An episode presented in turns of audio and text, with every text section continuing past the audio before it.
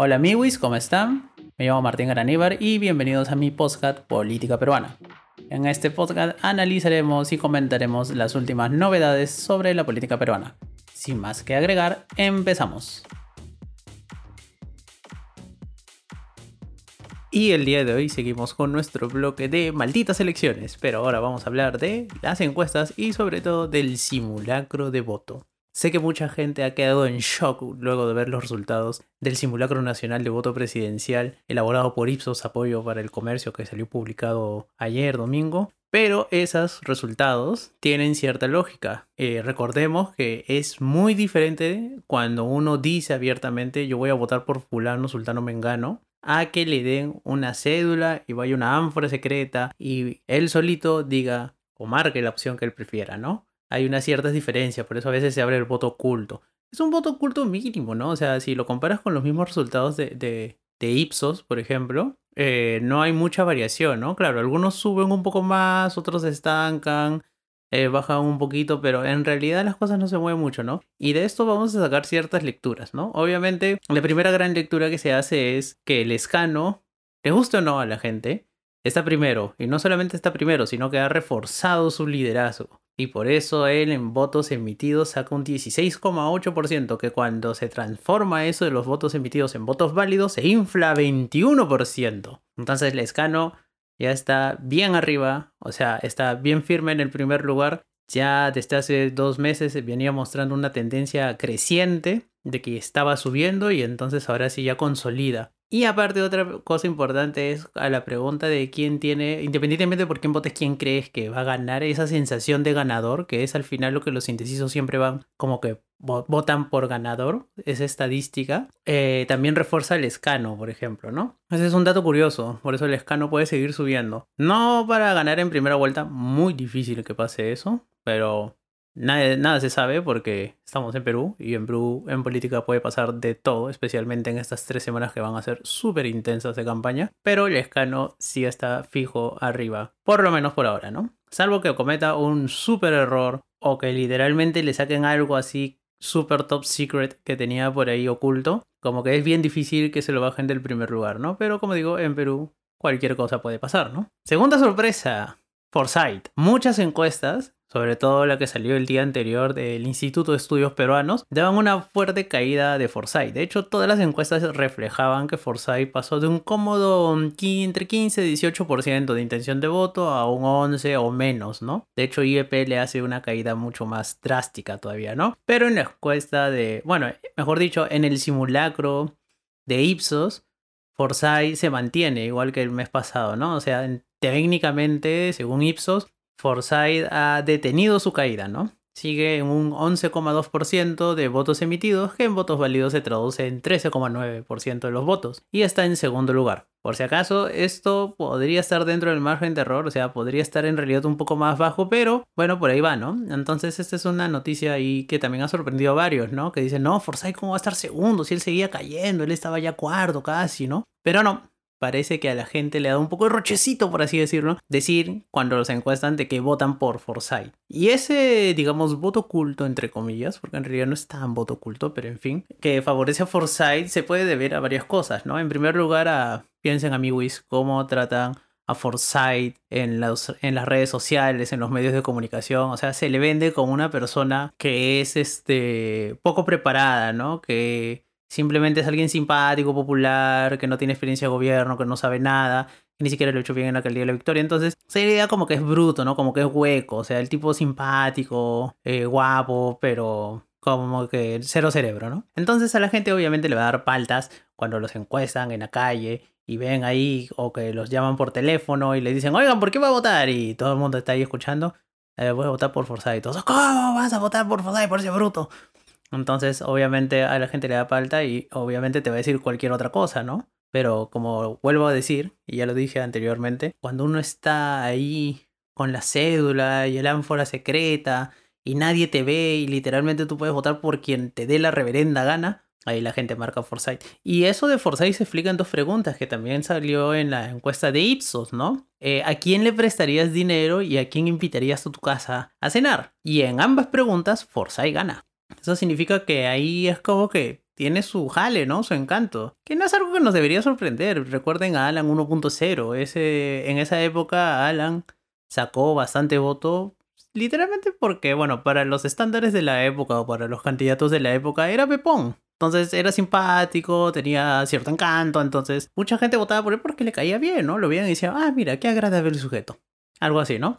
Obviamente ya después vino lo que vino y obviamente ya se perdió esa imagen, ¿no? Y aparte mucho tiempo después cuando Alan fue Alan 2.0, o sea, su segundo gobierno, ya no tenía ese encanto y estaba muy gordo, entonces como que no, ya no vendía eso, ¿no? Tuvo que vender otra imagen. Y aparte tuvo suerte porque Humala también llegó a esa elección de 2006, ¿no? Entonces mucha gente que juró nunca votar por Alan terminó votando por Alan. Así como aquellos que juramos nunca votar por PPK en el 2016, tuvimos que votar por PPK. Y bueno, así es la vida, ¿no? Así pasa a veces. En tercer lugar está la sorpresa, y del que hablamos en el episodio anterior de Malditos Candidatos. Renovación Popular, Rafael López Aliaga, ¿no? Y acá vemos algo curioso que justamente lo había comentado la vez pasada y que íbamos a ver si era un tsunami, ¿no? Si su crecimiento iba a ser tan explosivo. No, acá se ralentiza su crecimiento un poquito. O sea, ahorita está en 9,3 de votos emitidos, 11,6 en válidos. Y nos damos cuenta, él sube de nada a 7 y de 7 a 9. Entonces, si nos damos cuenta de ese boom que tuvo de crecer de nada a 5 punto y algo, es como que ya se ha ido ralentizando ahora, ¿no? Que es también por lo que había comentado en el podcast anterior, ¿no? Por, por cómo es él, ¿no? El target al que apunta, que es un target, o sea, un electorado muy específico, muy conservador, ¿no? Que tiene que eh, un, un, electorado en el que pesa más cuestiones morales que cuestiones prácticas. O sea, uno que busca a alguien que sea, que tenga las cosas claras, que sepa que esté en contra de algunas ideologías peligrosas, se podría decir, llámense ideología de género, eh, socialismo, comunismo, vizcarrismo, pensamiento Gonzalo, whatever, lo que como quieran llamarlo, este, y que tenga ciertos valores tradicionales. Entonces a ese target apunta Rafael López Aliaga, ¿no? Que ha sido muy bueno, de hecho le sirvió bastante para eh, explotar, ¿no? Y ahí algunos hablan de la marea celeste, el tsunami celeste, pero no, parece que ya no. Porque obviamente ese público objetivo tiene un cierto techo. Y ese techo, obviamente, no es que lo haya alcanzado todavía, yo creo que todavía tiene más, porque cuando después analizas otras preguntas, te das cuenta de que obviamente puede seguir subiendo, pero obviamente eso ya no hace de que tenga un crecimiento tan explosivo, ¿no? Va a seguir creciendo, posiblemente sí, puede seguir creciendo, y como lo dije en el post anterior, ¿es cierto? Este, la estrategia que él está usando es una estrategia más o menos es inteligente, mejor dicho, porque, porque apunta a un público, a un target específico, a un electorado específico, que no es muy mayoritario, porque si se dan cuenta ahorita, nadie llega al 20%, o sea, Lescano está primero con 16,8 votos emitidos, no válidos, por si acá. Estamos hablando acá de votos emitidos ahorita. Y el segundo está con 11,2 y el tercero, que es Rafael López Alega, está con 9,3. ¿Eso qué significa? Que necesitas en realidad muy poco electorado. Yo lo había comentado la vez pasada. Con esta estrategia, Rafael López Aliaga podría llegar tranquilamente entre un 13 y un 15. Y no le va a alcanzar, obviamente, para ganar, pero sí sería suficiente por cómo está la situación ahorita, para que pase a segunda vuelta. Ya otra cosa es que en segunda vuelta esa estrategia le funcionará o no. No lo creo, personalmente no lo creo, pero nada se sabe porque vivimos en Perú y la política peruana es súper impredecible en ese sentido, pero sería suficiente para que pase a segunda vuelta. Entonces esa es la estrategia que apunta Rafael López Aliaga. Obviamente ya ahora la exposición que ha tenido la última semana obviamente le puede jugar a favor como también le puede jugar en contra se ve un candidato que, o sea, cambia cada rato dependiendo del electorado, ¿no? El, discurso que maneja. En algunos se dice, sí, voy a eliminar ministerios, en otros dicen, no, lo voy a reforzar. Entonces, esa idea ahí es como que es un, es un candidato ecléctico, se podría decir, ¿no? O sea, es un candidato moldeable, se adapta al auditorio y dice lo que quieren oír. Y eso es bueno y eh, también es malo a la vez. Pero sobre todo es malo porque, porque la gente después se da cuenta de que no es consistente y esas cosas. Pero es bueno en un momento porque la gente obviamente escucha lo que quiero ir y puede captar al indeciso que como que agarre y dice, mm, no sé, este tipo es medio conservador, no sé, no me cuadra, no, algo no me llama y entonces escucha algo y dice, bueno, ya al diablo, ¿no? Voto por él. Y ahora el cuarto lugar corresponde a Keiko Fujimori, 8,6 de votos emitidos y 10,6 de votos válidos. ¿Y eso qué significa? Que Keiko parece que, oh sorpresa, ha llegado a un techo. Bueno, no un techo, ¿no? Pero está se quedó con el bolsón duro de votante fujimorista, ¿no? De que pase lo que pase, digan lo que digan o haga lo que haga, ella va a sacar entre el 8 y 10% de los votos emitidos, que se traducirían entre el 10 y el 14% de los válidos, más o menos, dependiendo de cómo vaya la cosa. Pero eh, Keiko Fujimori sí Ahí está con su voto duro, ni sube y tampoco baja mucho, parece que se está estancando y ahí va, ¿no? O sea, parece que a la tercera tampoco es la vencida. Y parece que no, no la va a hacer tampoco la tercera, pero como siempre digo, en Perú puede pasar de todo, pero bien difícil, ¿no? De hecho, mis apuestas para que no pase la segunda vuelta, Keiko ahí está en primer lugar, ¿no? Para que no pase la segunda vuelta. Y por último, en quinto lugar se encuentra Verónica Mendoza, Juntos por el Perú, 8,4 votos emitidos, 10,4 votos válidos. Como se pueden dar cuenta, ahí hay casi un triple empate entre de este Renovación Popular hasta Juntos por el Perú, porque están ahí muy pegados de 11,6 a 10,4, 1,2% de diferencia. Eso está dentro del margen de error técnicamente estaríamos hablando de un empate ahí. Y también lo de Forsyth podría estar ahí, por eso es que justo se comentaba en las redes sociales y diversos analistas comentaban de que la pelea por el segundo lugar para ver quién acompañaría muy posiblemente a Johnny Lescano a la segunda vuelta va a ser algo muy interesante de ver, ¿no es cierto? Muy interesante de ver. Otros datos curiosos también del simulacro es no tanto el resto de candidatos, o sea, Julio Guzmán parece que está ahí. Las dos sorpresas han sido Hernando Soto y Pedro Castillo de Perú Libre, porque han, sobre todo Castillo, ha salido del bloque de los otros, ¿no? Y obtiene 3 de votos emitidos, 3,7 en válidos. Y Avanza País con Hernando Soto, 4,8 en emitidos, 5,9 en válidos. Entonces él estaría séptimo lejos, pero eh, va subiendo, ¿no? O sea, de hecho, Hernando Soto estaba peor, eh, no había estado haciendo mucha campaña, entonces yo medio en broma, medio, en serio decía, no, es que a este tío no le interesa ser presidente en realidad, pero parece que ahora se está poniendo las pilas, ¿no? Y otro dato curioso es que eh, dentro de todos los candidatos, porque no es que sea, no es que tengan un porcentaje muy alto, pero dentro de, del bloque juvenil, por así decirlo, Hernando Soto es el candidato más popular. No, en realidad ha ganado en ninguno, pero, o sea, dentro de los válidos, por así decirlo, él es el más popular. Entonces, como que está empezando a hacer campaña, de hecho, tiene una cierta imagen, ¿no? De que es técnico, de que es alguien que sabe, de que es un economista reconocido todas esas cosas, ¿no? O sea, te puede gustar o no sus ideas, pero se reconoce que tiene cierta trayectoria académica y profesional que eso le puede ayudar bastante, ¿no? Y por eso es que está creciendo, ¿no? Pedro Castillo eh, de Perú Libre, también él ha hecho una super chamba en provincia, de hecho en Lima siempre es un desconocido porque, oh sorpresa, centralismo, siempre pasa, ¿no? Pero esto puede pasar lo mismo que pasó con el Goyo en la elección pasada. ¿No es cierto? De que simplemente nadie lo conocía, nadie le daba bolas. Es como que, bueno, salió en el debate presidencial, obviamente, y ahí como que hablaban algo, pero que al final obtuvo una votación significativa, pero insuficiente para pasar la valla, y al bloque de las izquierdas les puede costar eso caro. Otro dato curioso que dejó también la encuesta es la composición del Congreso, ¿no? Mejor dicho, la simulación de voto, ¿no? Porque también hicieron una simulación de voto así como para presidente, igual para congresistas. Y de nuevo tenemos bancadas muy fragmentadas, ¿no? O sea, va, a ser este un Congreso muy diverso. Eh, según esto, tenemos nueve bancadas que pasarían la valla del 5%, ¿no? En primer lugar estaría Acción Popular con 13,2% de los votos emitidos y esto lo infla cuando pasamos a válidos, ellos pasan del 13,2 al 20,8. Y ahí tú dices, wow, ¿no? Y también te das cuenta de la brutal diferencia entre el primero y el segundo. El segundo partido más votado eh, para el Congreso, por efecto arrastre del candidato presidencial, sería Victoria Nacional, 6,3 de votos emitidos, 9,9 de válidos. Y como se dan cuenta acá, prácticamente ellos, Acción Popular duplica al segundo, literalmente, ¿no? Y de ahí todos para abajo van muy parejos, ¿no? Renovación Popular tercer lugar, 6%, 6 de emitidos, 9,5 en válidos. Fuerza Popular cuarto, 5,6 en emitidos, 8,8 en válidos. Somos Perú 4,7 en emitidos, 7,4 en válidos. Podemos Perú 4,3 en emitidos, 6,7 en válidos. Eh, FREPAP 4% en emitidos, 6,3 en válidos. Juntos por el Perú 3,9 en emitidos, 6,2 en válidos y finalmente el Partido Morado 3,3 en emitidos, 5,3 en válidos.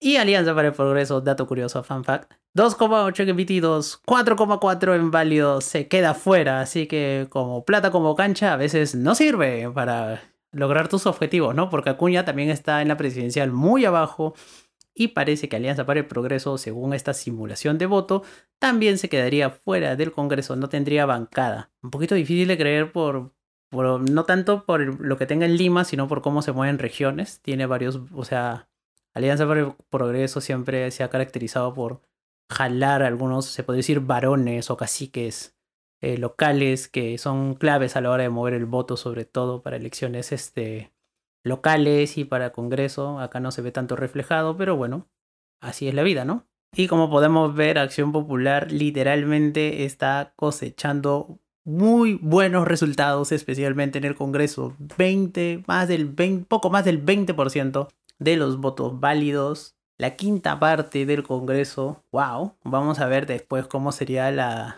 eh, la distribución de escaños, pero literalmente 20,8 el primer lugar, Acción Popular, Victoria Nacional segundo lugar, 9,9. Y acá vemos la brutalidad de diferencia, ¿no? Acción Popular está literalmente haciendo una chambaza, no sé cómo, en realidad no sé cómo, pero la gente en este escenario tan fragmentado, 13% en otros lugares, o sea, 13% de votos emitidos, no te daría una gran bancada, pero en un escenario tan fragmentado, al final cuando se va eso de emitidos a válidos, se infla demasiado. Pueden ver cómo se sube de 13,2 a 20,8, o sea, más de 7% se infla eso. Y eso va a significar una sobrerepresentación, obviamente, de acción popular en el Congreso, eventualmente cuando llegue el tema de la distribución de escaños, el número de congresistas que le toca.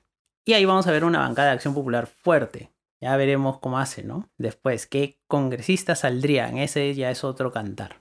No se puede terminar ahorita con un simulacro de voto. De hecho, este es el primer simulacro de voto, entonces vamos a ver qué hay, ¿no? Y después el resto de bancadas están muy parejas, ¿no? 9, 8, 7, 6, 5.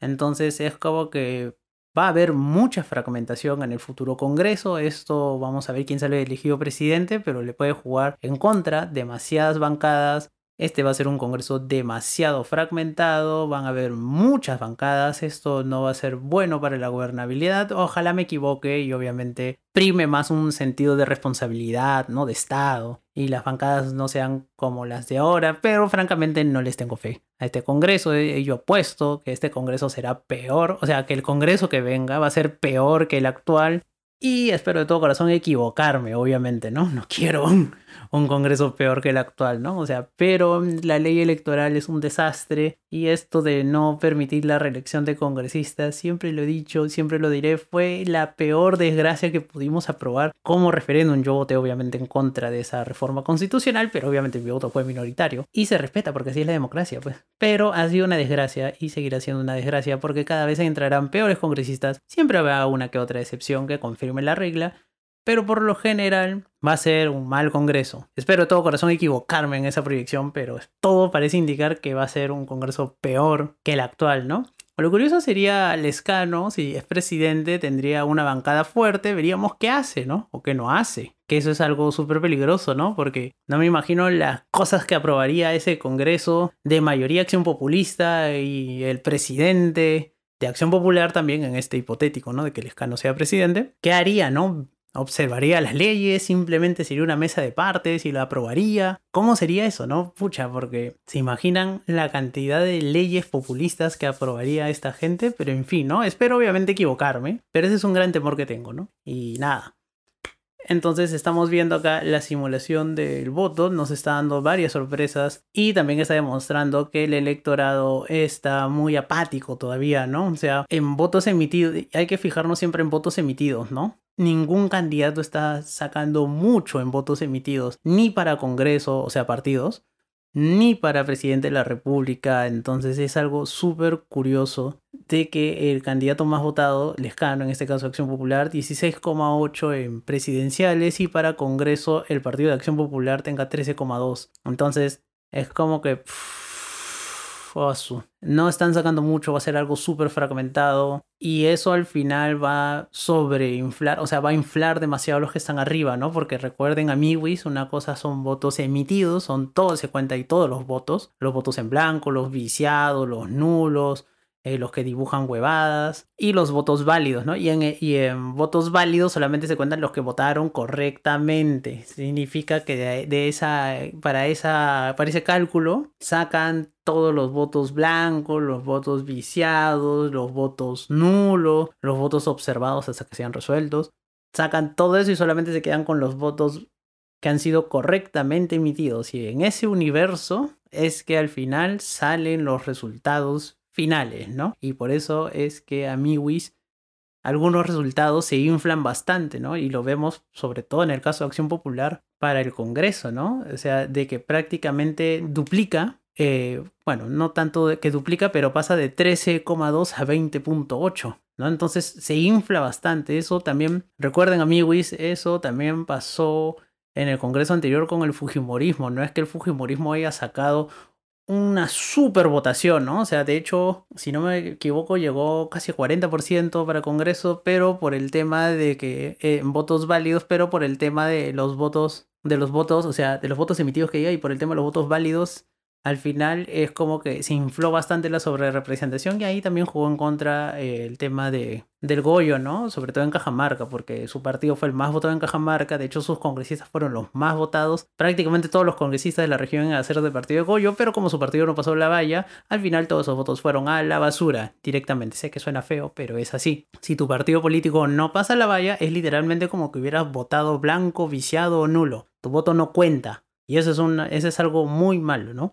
Tu voto no cuenta, entonces, ¿qué se hace? Se elimina y del universo que quedan de votos correctamente emitidos o válidamente emitidos es que ya sale el resultado, ¿no? Y por eso los fujimoristas tuvieron una sobrerepresentación en el Congreso anterior, ¿no? Más de 70 congresistas, por eso no es que hayan sacado más de la mitad de los votos, ¿no? De hecho, creo, como digo, creo que llegaron al 40 o 30 y pico, no me acuerdo bien, pero por el tema de los votos, este, de los votos válidos, es como que al final, este, se infla eso bastante, ¿no? Eso ayuda sobre todo a los primeros, o sea, también a y recuerda, si piensas votar en blanco para la primera vuelta, lo que vas a hacer es inflar también bastante a los que están arriba, ¿no? Vas a aumentar la diferencia, la distancia entre, los entre el primero y los otros. Entonces eso es algo que tienes que tener en cuenta, ¿no? Lo que yo recomiendo siempre, consejo de pata, es simplemente vota por quien te dé la gana, por quien consideres que es el más capacitado aunque tú sepas que no vaya a pasar a, segunda vuelta, pero vota, simplemente, ¿no? Porque mientras haya menos diferencia entre los votos emitidos y los votos válidos, también la distancia entre los primeros puestos se va a ir acortando. Es importante. Si tú simplemente votas en blanco y dices, ah, me llega, ¿no? Ya, que es algo cualquiera, es como que esa distancia va a aumentar. Y obviamente eso va a jugar en contra. Por ejemplo, eh, en el segundo lugar prácticamente hay un, gran empate, ¿no? Hay un cuádruple empate. Pero más que en el segundo, en el tercer lugar. O sea, Renovación Popular, Fuerza Popular, juntos por el Perú están muy pegados, ¿no? Y Victoria Nacional el partido Forsyth también va por ahí. Entonces, literalmente cualquiera de esos cuatro podría pasar a la segunda vuelta con Lescano, que hasta ahorita es el más seguro, ¿no? Entonces, dependiendo de tus preferencias, te conviene votar por uno de esos candidatos, ¿no? Y si no votas por ninguno que está arriba, simplemente vota, ¿no? Porque si votas en blanco lo que vas a hacer es aumentar la diferencia entre uno y otro, ¿no? Entonces va a ser más difícil que otro candidato que te podría más o menos simpatizar, pero tú dices, no me simpatizas tanto como para votar por él, no pase la segunda vuelta. Pero al final son decisiones, ¿no? Nosotros votaremos este 11 de abril y decidiremos el futuro de nuestro país. Y nada, eso es todo. Después vamos a seguir con la sección de malditos candidatos y hablaremos de... Eso va a ser una sorpresa. Así que nada, cuídense, miwis. Nos vemos próximamente. Así que bye bye.